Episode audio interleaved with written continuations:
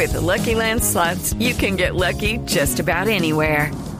This is your captain speaking. Uh, we've got clear runway and the weather's fine, but we're just going to circle up here a while and uh, get lucky.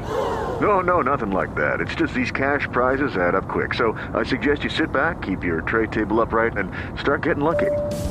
Play for free at LuckyLandSlots.com. Are you feeling lucky? No purchase necessary. Void where prohibited by law. 18 plus terms and conditions apply. See website for details. En el radar, no olvidamos a La Guajira. Vamos a La Guajira, uno de los departamentos más al norte de Colombia, un departamento que durante mucho tiempo tuvo dinero proveniente de las regalías y que se ha sumido en una cantidad de problemas de corrupción, de falta de agua potable, de muerte diaria de niños indígenas guayú por desnutrición, que lo han hecho inviable. Todo esto adobado con una corrupción rampante, con una clase política en su mayoría inepta, que ha llevado incluso a que el Consejo de Estado recientemente hubiera tomado la decisión de revocar la elección de Oneida Pinto como la dirigente regional. Por eso, el presidente Santos ha nombrado en calidad de encargado al gobernador Jorge Enrique Vélez, que nos atiende hasta ahora. Gobernador, buenas tardes. Ricardo, buenas tardes. Un saludo especial a usted y obviamente a todos los colombianos. ¿Cómo recibió, digamos, cuál es el corte de cuentas que usted puede contarnos eh, acerca de, del estado de cosas hoy en La Guajira? Bueno, una vez que el presidente, pues obviamente me, me, nombró como gobernador encargado y, aceptamos este reto, lo que hicimos fue irnos para La Guajira, eh, sentarnos con cada uno de los secretarios, revisar el plan de desarrollo, eh, aplicar toda la metodología que en el gobierno se aplique para saber realmente cómo se viene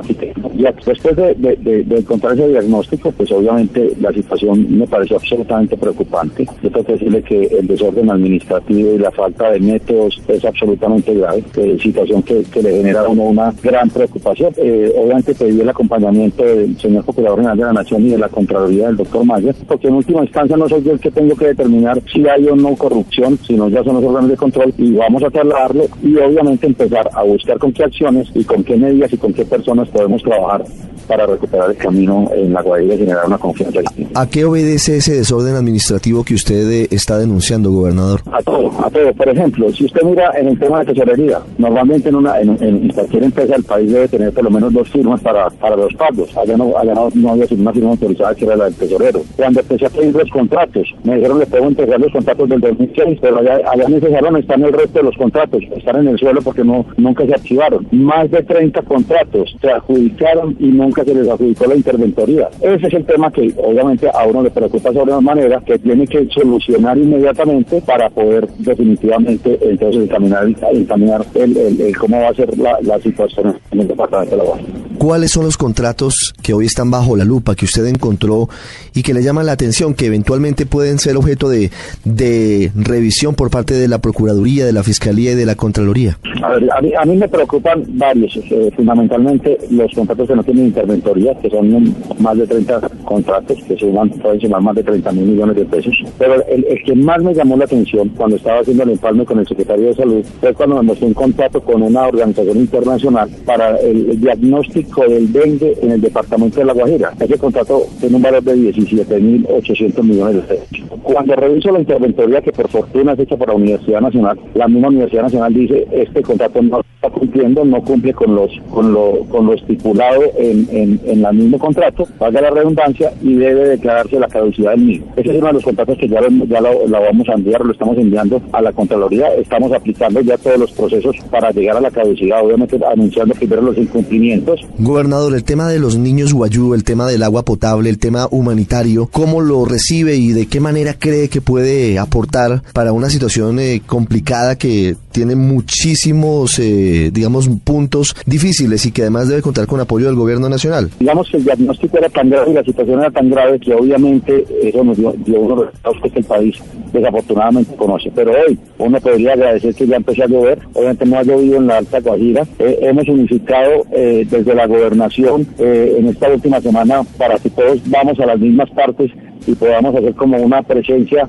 en toda la, en toda la Alta Guajira, que es donde tenemos la problemática, y yo espero que, que con las construcciones de más de 100 pozos que se van a hacer, realmente con toda la tecnología de desalinización que se están haciendo en algunos de los pozos, habilitando pozos anteriores que estuvieron, eh, estuvieron bloqueados, arreglando los molinos, y todas esas medidas, que afortunadamente ya tenemos el presupuesto, más un presupuesto más o menos de 90 mil millones que tiene la gobernación a futuro para poder construir y mejorar los cosas, podamos solucionar este problema tan difícil que tenemos. Y frente al tema de la atención a los niños guayú, porque allí se mezclan varias cosas, entre ellas la cultura de los mismos eh, integrantes de esa comunidad autóctona, ¿cómo lo, lo ha visto y cuál sería eh, el punto y el paso siguiente? Mira, primero uno tiene que entender algunas circunstancias que están ocurriendo. Con el tema de los de las EPS en La Guajira, que yo quiero hacer una denuncia, me parece absolutamente grave.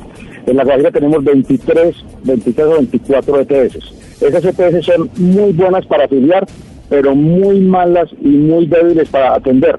Entonces, de alguna forma, eh, estos, esos guayú de alguna forma piensan que tienen un servicio en las clínicas, que van a las clínicas, el servicio no se los prestan, y muchas veces los niños se los llevan para Barranquilla. Usted podrá entender que un niño se lo llevan para Barranquilla, el papá y la mamá se van y no tienen ni dónde dormir, no tienen una, una asistencia donde puedan eh, atenderlos allí, porque tienen que estar al lado de su hijo, dejan cinco niños en la ranchería. Entonces yo lo que creo es que la atención tiene que ser absolutamente integral. Hay una parte de las transformaciones de un departamento que tienen que ver con eh, la parte cultural y la parte de gestión, pero digamos la verdad, se necesita dinero, se necesita apoyo financiero. ¿Cómo va esa labor? ¿Cómo va esa búsqueda de recursos para la Guajira, gobernador? Lo que tenemos que partir y tienen que entender los guajiros es que con el cambio de la ley ya las regalías que se tenían antes no se tienen. Pero lo más grave, uno puede tener muchos ingresos, pero si hay corrupción y los dineros terminan en manos de los contratistas o terminan en manos de personas que lo que están buscando es enriquecer eh, ellos y no poder cumplir. Entonces, para que realmente los dineros que tiene el departamento, que tiene nación, se inviertan directamente, yo estoy seguro que tendríamos la solución.